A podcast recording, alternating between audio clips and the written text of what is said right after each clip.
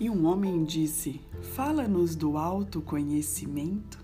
E ele respondeu, dizendo: Vossos corações conhecem em silêncio os segredos dos dias e das noites, mas vossos ouvidos têm sede de ouvir o saber de vossos corações. Desejais conhecer em palavras o que sempre soubeste em pensamento. Desejais tocar com vossos dedos o corpo desnudo de vossos sonhos. E é bom que assim seja.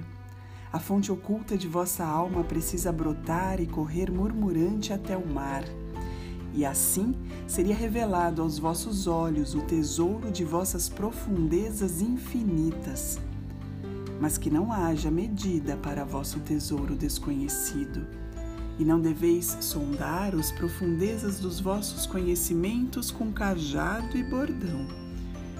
Pois o eu é um oceano imensurável e sem fronteiras. Não dizei encontrei a verdade, mas sim encontrei uma verdade. Não dizei encontrei o caminho da alma, dizei encontrei a alma enquanto seguia meu caminho pois a alma segue todos os caminhos. A alma não caminha sobre uma linha, nem cresce como um junco. A alma desdobra-se como um lótus de inúmeras pétalas. O autoconhecimento, o profeta Khalil Gibran.